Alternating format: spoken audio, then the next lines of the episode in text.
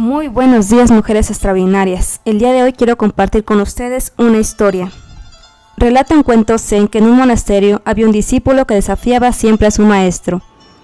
Cierta vez, ocultando sus espaldas a un pájaro que sostenía en las manos, el discípulo se paró desafiante ante el maestro y le preguntó, Maestro, aquí detrás de mí tengo un pájaro.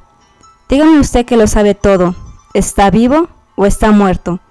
De tal modo, si decía que el pájaro estaba vivo, lo ahorcaba, y si decía que estaba muerto, abriría sus manos y lo dejaría volar. El maestro le miró a los ojos con respeto y compasión.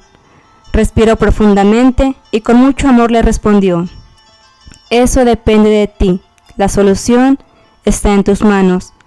La pregunta más profunda del maestro a su desafiante discípulo es, ¿cómo quieres vivir tu vida? ¿Cómo quieres usar el poder que está en tus manos? Y te pregunto cómo quieres vivir tú esta semana, llena de amor, paz, tranquilidad o llena de rencor, dolor y desamor. La decisión está en tus manos. Te deseo una exitosa semana. Nos escuchamos en el siguiente podcast. Gracias, gracias, gracias.